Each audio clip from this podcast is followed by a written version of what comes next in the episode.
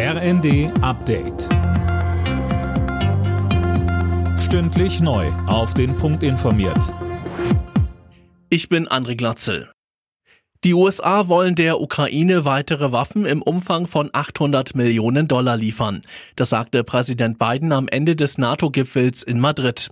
Generalsekretär Stoltenberg machte unterdessen klar, dass die künftigen Mitglieder Schweden und Finnland schon jetzt auf den Schutz des Bündnisses zählen können.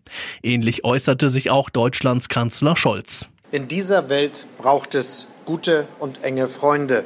So habe ich es vor zwei Tagen zum Abschluss des G7-Gipfels in Elmau gesagt.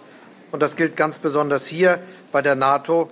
30, bald 32 Staaten, die eng zusammenstehen nach dem Motto einer für alle, alle für einen. Der wichtigste deutsche Gasimporteur und Speicherbetreiber Uniper bittet die Bundesregierung jetzt um Finanzhilfen. Grund, der russische Konzern Gazprom liefert momentan weniger als die Hälfte des bestellten Gases. Deshalb muss Uniper in anderen Ländern teuer zukaufen und das bringt das Unternehmen in finanzielle Schieflage. Udo Sieverding von der Verbraucherzentrale sagte im ZDF, Uniper beliefert mehrere hundert Stadtwerke, hat Verträge über Gaslieferungen und wenn jetzt das Unternehmen schief Schieflagegerät diese Verträge nicht einhalten kann, dann ist es natürlich unmittelbar, dann kommt es sehr schnell bei den Kunden an. Deswegen ist es wichtig, dass die Bundesregierung jetzt hier ein Hilfspaket schnürt. Die russische Armee hat sich nach eigenen Angaben von der ukrainischen Schlangeninsel im Schwarzen Meer zurückgezogen.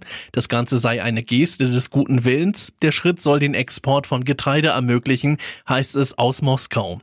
Die ukrainischen Soldaten hatten die Insel zuletzt heftig beschossen. Das nächste Entlastungspaket gibt es erst im kommenden Jahr. Wie Finanzminister Lindner der Wirtschaftswoche sagte, hat er Wünsche der Koalitionspartner Grüne und SPD nach einer schnelleren Entlastung zurückgewiesen.